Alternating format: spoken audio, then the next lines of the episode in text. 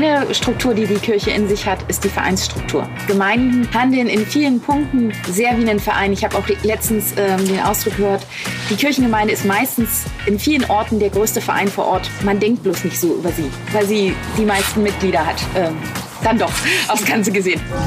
Mein Name ist Zara Roth, ehemalige Großstadtreporterin und nun brandenburgisches Landei.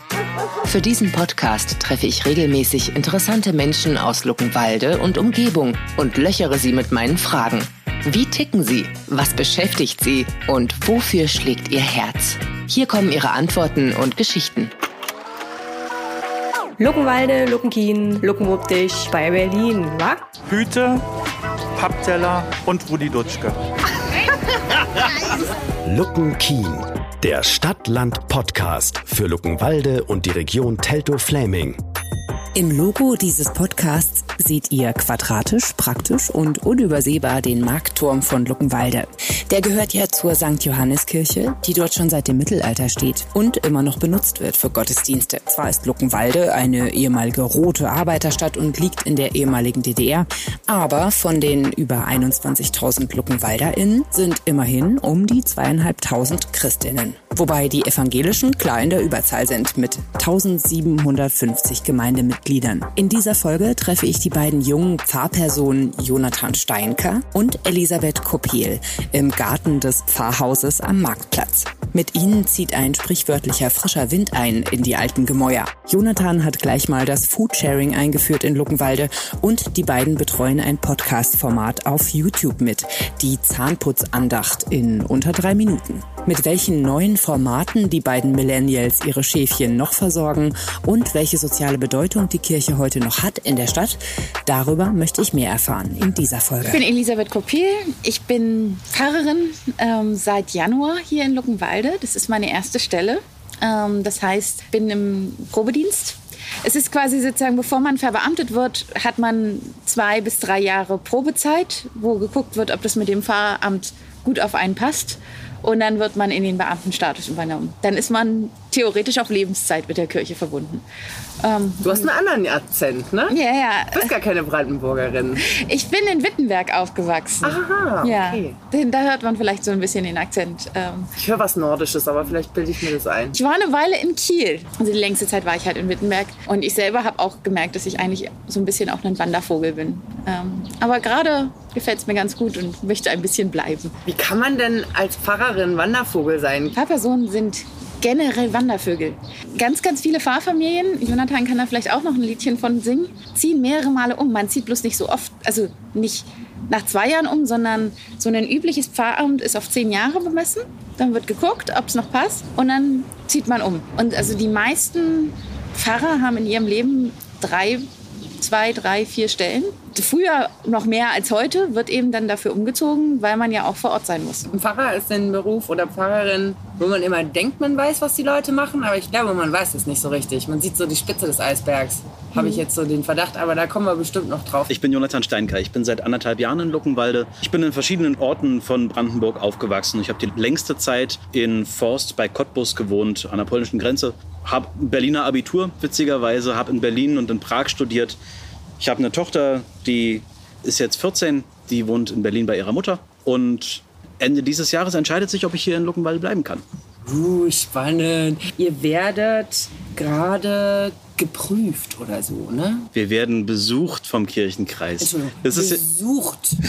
Es ist ein freundlicher Besuch mit Notizblock aber unterm Arm. Aus dem Kirchenkreis kommen Leute aus verschiedenen Ecken und auch zu der Visitationskommission gehören auch Leute aus anderen Bereichen, ähm, die sich halt besonders mit einem Thema auskennen und dann dazu Veranstaltungen hier besuchen, um uns dann Feedback geben zu können. Die sind erst mal da und möglicherweise gibt es ein Gespräch mit denen. Und am Ende, nach dem Monat, ähm, da gibt es von denen eine Rückmeldung, aber ich erlebe das nicht als ein Prüfen auf Mark und Knochen oder so. Die Prüfungen in meinem Leben, die habe ich glücklicherweise hinter mir. Also ich könnte mir vorstellen, dass diese Prüfkommission oder diese, dieser Besuch dem Visitationskommission. die Visitationskommission aus dem ähm, Kirchenkreis nennen wir sie ähm, im Folgenden die Besuchenden, dass die Besuchenden auch ganz genau hingucken werden, weil ihr seid die neue Generation und ihr macht auch ein bisschen was anders. Dann erzählt doch mal was über die neuen Formate und Angebote. Also was, als erstes jetzt habe ich gehört, Telefonandacht gibt es oder Audioandacht. Wie funktioniert das? Also letztendlich ist es ähm, wie so ein kleiner Podcast, den man auf der Internetseite abhören kann oder auch runterladen kann. Und das hat man, das haben wir dann auch zusätzlich verlinkt mit ähm, einem Telefon-Anrufbeantworter. und äh, wo man das eben auch hören kann. Aber letztendlich ist es quasi meistens die Predigt von dem dazugehörigen Sonntag. Also jetzt zum Beispiel habe ich Audioandacht in dieser Woche. Da werde ich quasi die Predigt, die ich am Sonntag gehalten habe, einsprechen und noch ein bisschen so drumherum. Ähm, ein bisschen eine Einleitung, ein bisschen Abgang und ein bisschen Musik rein und äh, dann ist die Audioandacht fertig. Die sind so sieben bis 15 Minuten lang ungefähr. Ähm, Das ist doch passend für die äh, Too Long to Read Generation. Da hat man auch die Chance, dass sie das bis zum Ende hören. ja, genau. Wie ist das mit dem Singen, Elisabeth? Ich habe ja die Haupt-Corona-Zeit nicht mitbekommen, sondern nur sozusagen den zweiten Kurzlockdown ähm, zu Ostern. Aber da haben wir durchaus mit Zoom-Gottesdiensten experimentiert und da haben wir auch gesungen. Das war dann eben so, dass jeder in seinem eigenen Zimmer gesungen hat. Aber das war eben tatsächlich das Schöne ähm, an den Zoom-Gottesdiensten, dass das dann ging. Inzwischen dürfen wir wieder singen, aber ähm, damals war das wirklich dann irgendwie fast, es geht wieder. Die Gottesdienste, die wir jetzt feiern in den Kirchen, fühlen sich fast wieder normal an. Wenn man anderthalb Meter Abstand hat, kann man Mund-Nasenschutz ablassen. Mit zwei Meter Abstand können wir auch ohne Mund-Nasenschutz singen. Das erlaubt das Hygienekonzept der Landeskirche und da sind wir sehr froh drüber. Es gibt also auch Orte, wo das ein bisschen schwieriger ist. Äh, In der kleinen Kapelle in Kolzenburg, da ist nicht ganz so viel Platz, aber da sind auch meistens nicht so viele Leute. Und dann gleicht sich das wieder aus. Also ähm, diese neuen Formate, die haben euch jetzt nicht nur durch die Pandemie getragen, sondern äh, die werden euch wahrscheinlich auch noch in Zukunft begleiten. Du, das sind nur die Formate, die wir weitermachen. Es gab letztes Jahr unheimlich viel, was wir gemacht haben. Von äh, wir verstecken bunt bemalte Steine über wir hängen Zettel aus mit einer kleinen Andacht zum Mitnehmen, so eine Hoffnungskette quasi, so eine ähm, Wäscheleine, bis hin zu einer Postkartenaktion, die wir gemacht haben. Da hat unsere Kirchenmusikerin das Bild gemalt und die Postkarten haben wir verschenkt, ähm, um Leuten Mut zu machen. Und damit sind wir als Kirchengemeinde auch gar nicht alleine. Ich habe den Eindruck, im letzten Jahr war im ganzen Kirchenkreis unheimlich viel Innovation da. Also wir haben jetzt schon gelernt, dass es unglaublich viele Formate gibt, die ihr euch ausdenkt. Jetzt wundert mich auch nicht mehr, warum ihr nur einen Tag frei habt die Woche. Das ist ja richtig viel äh, zu tun, auch sowas zu betreuen und am Leben zu halten. Ähm, erzählt mir doch mal, wie sieht ein typischer Tag aus bei euch, ein Arbeitstag? Mein typischer Arbeitstag beginnt um neun, weil vor neun weiß ich gar nicht, wie ich heiße. Äh, damit, dass ich in die Post gucke, was so aufgelaufen ist, unten im Büro Unterschriften leiste für Sachen, die gebucht werden müssen. Also relativ langweiliger Hintergrundkram, ähm, Büroarbeit. Ähm, und dann beginnen ab zehn Termine, die ich mir gelegt habe, die gehen bis 22 Uhr, je nachdem, was für ein Tag ist. Es gibt keinen durchschnittlichen Tag. Und heute so, bis auf das die Tante vom Radio vorbeikommt? 8.30 Uhr haben wir beide uns zum. Runde getroffen. Dann haben wir um 10 angefangen, äh, hatten wir Dienstberatung bis 12. Ähm, Dann habe ich den Anrufbeantworter abgehört und verschiedene Anrufe gemacht mit Leuten, die dieses Wochenende Räume mieten wollen. Heute Nachmittag sind noch zwei Sitzungstermine bei mir. Das ist eine Vorbereitung für den Erntedankgottesdienst. Und dann endet der Tag heute irgendwann zwischen 21 und 24 Uhr, je nachdem, wie lange ich noch E-Mails schreibe. Und dann ist es ja aber auch noch so, ey, sechs Tage die Woche arbeiten. Äh, ihr, seid, ihr habt ja jetzt nicht den Friseurberuf gewählt. Ich meine, auch da muss man mal eine Pause machen, damit sich die Handgelenke erholen können. Aber bei euch ist es ja auch so eine spirituelle Arbeit, die kann ja also seelisch auch total erschöpfend sein. Stell ich mir jetzt als Laienspirituelle so vor. Jetzt hast du gesagt, Jonathan, eigentlich wird euch empfohlen oder es wird vorgegeben, ihr sollt einen Studientag pro Woche auch noch machen. Das ist dann aber nicht der freie Tag. Oder wie? Richtig. Es muss ja auch Zeit geben, um sich vorzubereiten, um mal einen Kommentar zu lesen, um vielleicht auch den Bibeltext zu übersetzen, äh, um Vernetzungsarbeit zu betreiben. Sachen, für die man, wenn man mit Leuten wie mit dir zusammensitzt, nicht gleichzeitig kommt. Also, wie macht man das, damit man vor lauter Arbeit nicht vergisst, äh, die Connection zur höheren Macht da oben ähm, aufrechtzuerhalten? Also ich bin da, glaube ich, ein bisschen rigoroser als Jonathan. Ähm, ich ha- hantiere tatsächlich neben meinen zwei freien Tagen, die ich wirklich versuche ähm, freizuhalten, stark mit, dass ich mir Vorbereitungs- und spirituelle Zeiten mit in den Kalender schreibe. Und dann kann ich da nicht, dann habe ich da einen Termin. Dann ist das Telefon auf Flugmodus. Ja, ich sehe ja dann danach, ob mich jemand angerufen hat. Die Person rufe ich dann zurück. Für mich ist es auch tatsächlich wichtig, diese stille Zeiten zu haben. Ich habe so eine Haltung auch, wenn ich Seelsorgegespräche oder jemanden besuche, dass ich mein Handy auf lautlos habe und im Zweifelsfall die Leute nochmal zurückrufe. Aber ich weiß, dass ich da auch eher zu den rigoroseren gehöre. Also nichts mit Multitasking. Ich, ja, ich bin, das mag ich nicht. Die meisten Sachen gehen sehr viel schneller und haben eine bessere Qualität, wenn man sie nicht multitast. Hört, hört. Ich habe darauf eine doppelte Antwort. Zum einen habe ich Zeit für mich, wenn ich Sport mache. Dann können meine Gedanken dahin gehen, wo sie gehen wollen. Und zum anderen nehme ich an den Mittwochen, soweit ich kann, teil bei einem Online-Bibelkreis, den wir letztes Jahr angefangen haben. Und da habe ich dann eine Stunde lang intensive Beschäftigung mit einem Bibeltext, der auch nochmal wichtig wird, also wo es auch, ist auch zum Teil Multitasking, Vorbereitung für meine Arbeit, aber wo es auch zum Teil ich einfach meinen Gedanken und meinem Gebet nachhängen kann. Luckenwalde, Luckenkien, Luckenwuppdich bei Berlin, wa? Zwischendurch klingelt immer mal wieder das Smartphone. Pfarrer Jonathan Steinker wirkt ein bisschen auf mich wie ein Manager. Und das ist er ja irgendwie auch. Ein sehr kreativer, spiritueller Manager mit leicht angegrautem Pferdeschwanz und Moto-T-Shirt unter dem Talar. Elisabeth Koppel und ich entdecken Gemeinsamkeiten zwischen Journalistinnen und Pfarrerinnen. Beide haben eine gut ausgebildete Stimme und lernen, ihre Geschichten knackig zu erzählen, um die Zuhörerinnen bei der Stange zu halten. Kill your darlings. Hier wie dort. Doch auch das schönste Kyrie-Singen zieht keine Massen mehr an heute. Die Kirche, katholisch wie evangelisch, leidet unter Mitgliederschwund. Welche Ideen haben die beiden, um an diesem Rädchen zu drehen? Und welche Daseinsberechtigung hat die Kirche heute eigentlich noch? Darüber möchte ich im zweiten Teil des Podcasts mehr erfahren. Ich sitze immer noch mit Elisabeth Koppel und Jonathan Steinker und wir machen uns gerade darüber Gedanken, warum die evangelische Kirche einen Mitgliederschwund hat. Das ist natürlich auch in Luckenwalde hier so, circa minus 40 pro Jahr. Ist es jetzt nur Stadt oder Landkreis? Das ist Kirchengemeinde. Kirchengemeinde, deine Kirchengemeinde. Ähm, aber das sei auch repräsentativ für was insgesamt in der evangelischen Kirche passiert. Und ich glaube nicht, dass es ein unumkehrbarer Trend ist. Du glaubst nicht, dass es ein umkehrbarer Trend ist, aber vor allem hast du gerade durch die Blume gesagt, dass es daran liegt, dass die evangelische Kirche ein bisschen schlechtes Marketing macht. Wenn Leute austreten, weil sie die Steuern nicht mehr bezahlen wollen, ist es zu schlecht kommuniziert worden, was alles Gutes mit diesem Steuergeld gemacht wird. Naja, vielleicht ist es auch äh, schlecht kommuniziert durch die Landeskirche, dass äh, das Steuern heißt. Denn das klingt nach was Unfreiwilligem, Unangenehmem. Das, was mit diesen Geldern passiert, ist angefangen von diakonischen Aufgaben, Leib- und Seele-Projekte, wo Menschen was zu essen kriegen, über Kirchenmusik, dass sowas wie Orgelmatineen stattfinden können, bis hin zur Arbeit mit Geflüchteten, die halt dringend Hilfe brauchen.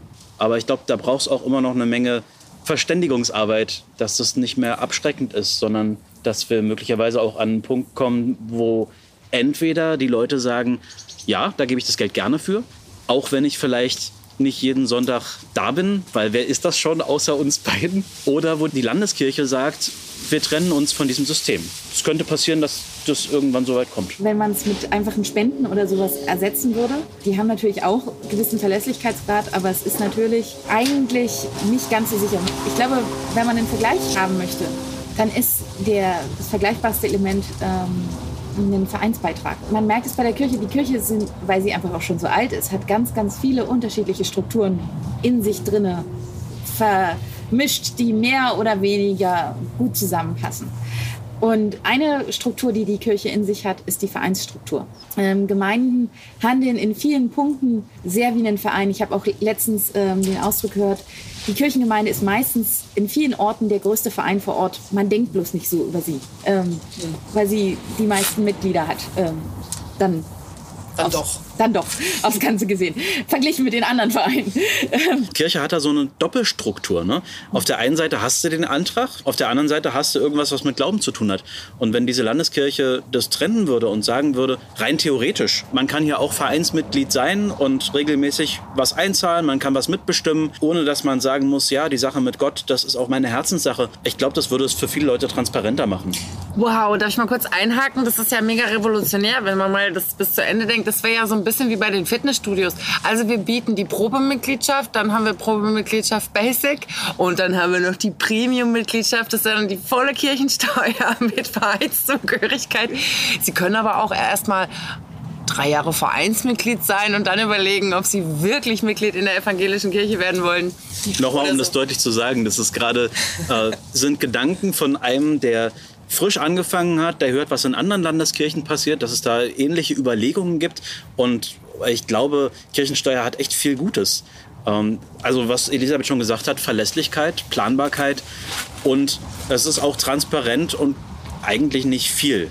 Das äh, ist ja gedeckelt mit, ich glaube, 9% der Lohnnebensteuer. Aber eure Löhne werden noch davon bezahlt, oder? ja, Gehälter. Genau, zum Beispiel. Deswegen habe ich da auch ein Interesse dran, dass ich. Aber nein. Also deswegen äh, bin ich schon äh, also für die Kirchensteuer.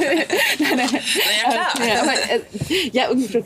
Ähm, ich glaube, das, was, was äh, Jonathan eben gerade gemeint hat, also sozusagen, worüber wir uns Gedanken gemacht haben, dass versucht wird, irgendwie ein Phänomen strukturell abzubilden, was es eben jetzt in der äh, letzten Zeit gibt, dass Leute, zum Beispiel hier in Luckenwalde ist es ähm, in Jakobi der Förderverein, der ja auch ganz viel, und auch andere Leute, die sich dann für die Kirche mit ähm, eingesetzt haben, die eigentlich selber nicht in der Kirche sind, auch nicht eigentlich von sich wahrscheinlich sagen würden, wir haben mit Glauben nichts am Hut, aber uns ist zum Beispiel das Gebäude wichtig. Ob es eine Möglichkeit gibt, das strukturell abzubilden. Ähm, Oder wir möchten gern, dass diese Orgel zum Klingen gebracht wird. ja. Ähm, und dafür sind wir auch bereit, Geld zu geben. Wir möchten nur in dieser Kirche jetzt gerade nicht Mitglied sein. Ja. Wie sieht es eigentlich aus mit Nachwuchs in eurem Beruf? Gibt es genug PfarrerInnen in Deutschland? Nö. Das ist eine schnelle Antwort auf eine lange Frage. Ja. Ähm, uns wurde gesagt, dass jedes Jahr 22 Leute eingestellt werden müssten, um es auszugleichen. Und jedes Jahr werden maximal 20 Leute in unserer Landeskirche ausgebildet. Daraus ergibt sich eine Diskrepanz, äh, die sich als Pfarrmangel auch in den nächsten 20 Jahren noch deutlich machen wird. Auf der anderen Seite, ich will jetzt nicht sarkastisch wirken, ähm, habe ich jetzt gehört, äh, es gibt ja auch minus 40 irgendwo in der Statistik. Also ihr habt Ja, das ist eine Zahl, die ich vorhin in den Raum geworfen habe, als du gefragt hast, Genau. wie denn so unser Wachstum ist. Ähm, die Kirchengemeinde, ja, die Kirchengemeinde hat genau wie die evangelische Kirche überhaupt in Deutschland über die letzten Jahrzehnte einen Mitgliederschwund zu verzeichnen. Und das hängt, glaube ich, nicht daran, dass das, was wir machen, weniger bedeutsam geworden ist, sondern ich glaube, da ist viel unangenehm kommuniziert worden. Wie meinst also, du das? wenn zum Beispiel Leute auf mich zukommen und sagen, ich bin ausgetreten wegen der Kirchensteuer, dann habe ich oft den Eindruck, dass es geholfen hätte, denen zu sagen, wofür dieses Geld verwendet wird und dass es nicht äh, einfach in Bürokratie fließt, sondern dass damit viel Gutes passiert. Wissen wir, es steht vor, Herausforderungen, nämlich ähm, eigentlich zu wenig Pfarrer und auch zu wenig Zuwachs. Wobei, da könnte was passieren in nächster Zeit. Es gibt auch hier einen Strukturwandel. Was denkt ihr, was da auf uns zukommt in Luckenwalde und Teltow-Fleming? Also ich glaube, die Stadt wird wachsen. Und damit wird auch auf jeden Fall äh, rein prozentual wahrscheinlich die Kirchengemeinde mitwachsen. Ähm, wenn junge Leute hierher kommen, dann werden davon auch bestimmt einige in der Kirche sein. Und zum Beispiel eine der Aufgaben, die wir auch sehen und die wir versuchen anzugehen, ist zum Beispiel Leute, die hierher ziehen, auch mit in das Gemeindeleben mit einzubeziehen. Ähm, dass die hier eine Heimat finden. Ich glaube, wir müssen das reißerisch machen. Kommt her! Hier gibt es einen coolen Chor, in dem ihr mitsingen könnt. Hier gibt es äh, Gottesdienste, die ihr selber ansprechend mitgestalten könnt, weil wir voll auf Teamarbeit stehen. Hashtag Gottesdienst für Groß und Klein. Es gibt Erwachsenenkreise, es gibt einen Taufvorbereitungskurs, der äh, regional gemeinsam mit Pfarrer Wolf stattfinden wird, weil wir auf ein Tauffest im nächsten Jahr äh, hindenken. Und wenn das klappt, wie ich hoffe, dann werden wir da an einem Tag alle taufen, die sich da in dem Zeitraum am See taufen lassen wollen. Am in Gotto. See? Ja, das Nicht haben wir letztes. Jahr, letztes Jahr haben wir das schon mal gemacht und das war eine ziemlich großartige Sache. Das klingt ja total anachronistisch. Machen sowas nicht normalerweise nur so Freikristen? Wir können es auch machen. So richtig nur mit äh, großer C oder der ganze Mensch? Wenn das Wasser über den Kopf geflossen ist, so steht es in einer Dienstanweisung aus den 70er Jahren, dann ist getauft und mehr kann sein.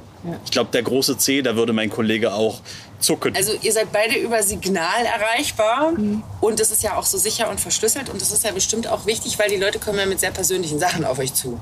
Wie sieht's denn da aus? Also ein Pfarrer und ein Arzt, ha- haben die, ist es dieselbe Schweigepflicht? Es könnte sogar sein, dass die vom, vom Pfarrer sogar noch ein bisschen strenger ist. Also sozusagen, wir, wir haben das sogenannte Beichtgeheimnis. Alter Begriff aus der äh, früheren Zeit quasi. Etwas, was uns im Vertrauen gesagt wird, das haben wir nicht weiterzugeben. wenn klar ist, dass der Kontext eine Beichte ist. Wenn es uns im Vertrauen unter dem Seelsorgegeheimnis gesagt wird, äh, dann können wir auch davon entbunden werden.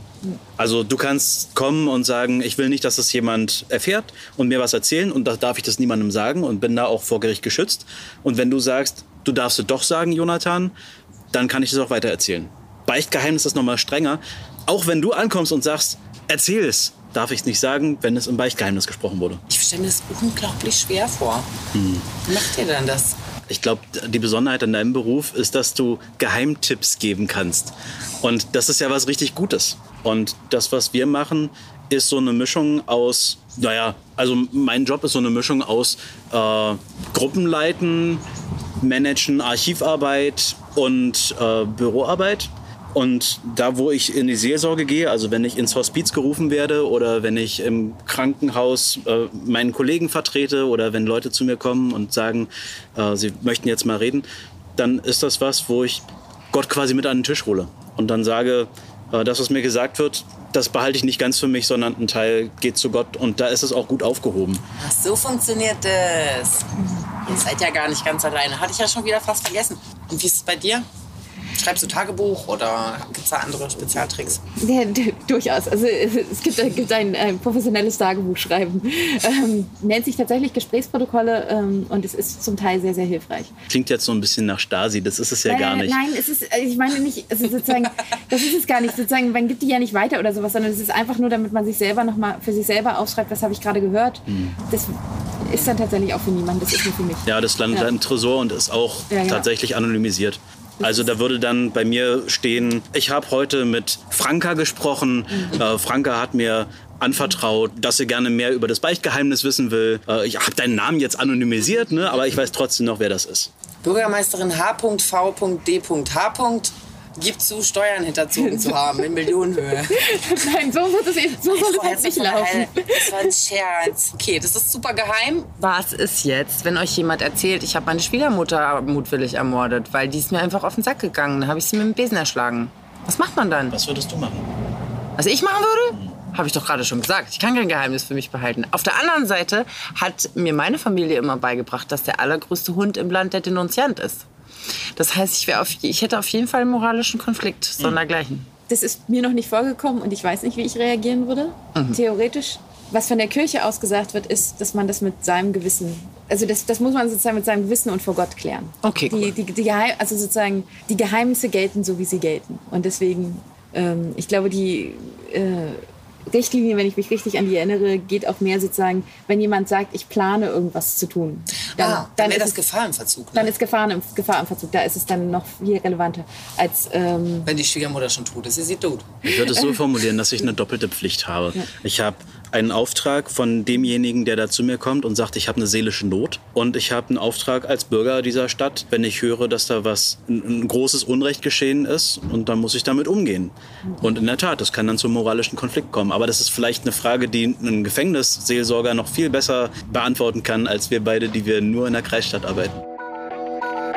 Vielen Dank für das Gespräch. Ich überlasse euch jetzt wieder eurem Tagesgeschäft. Wo geht's für dich hin? Äh, bei mir geht's wieder zurück an meinen Schreibtisch. Ich muss tatsächlich noch ein paar Sachen vorbereiten. Musst du noch eine Predigt schreiben? Ich bin am Sonntag dran, ja. Und was machst du? Ich treffe jetzt den Gemeindebeirat. Alles klar. Dann vielen Dank für eure Zeit und Ja, danke, dass du ähm, da warst. ja, ich würde sagen, bleibt gesund und hoffentlich bis bald. Äh, weiß ich nicht, bei einer Orwell-Matinee. Ja, klingt gut. Okay, tschüss. Eigentlich wollten beide unabhängig voneinander Schriftsteller werden. Ich bin beeindruckt davon, wie vielseitig der Beruf Pfarrerin ist. Ach, und fast vergessen. Es gibt dank der evangelischen Kirchengemeinde in Luckenwalde seit diesem Jahr einen Schrank, in dem ihr noch gute Lebensmittel oder übriges Gemüse aus dem Garten reinstellen oder rausnehmen könnt. Neben dem Haus am Markt 13 in Luckenwalde. Im Kirchenbüro findet ihr auch einen Kühlschrank mit und für gerettete Lebensmittel. In den nächsten Folgen besuche ich den Biotechnologiepark und steige in große neue Feuerwehrautos, die in Luckenwalde produziert werden. Bis dahin, danke fürs Zuhören. Bis bald. Luckenwalde, Luckenkien, Luckenwuppdich bei Berlin, wa? Luckenkien, der Stadt-Land-Podcast für Luckenwalde und die Region Teltow-Fläming. Ein lokaljournalistisches Projekt von 100,6 Flux FM. Unterstützt von der Medienanstalt Berlin-Brandenburg. Weitere Infos und Episoden auf fluxfm.de slash luckenkien.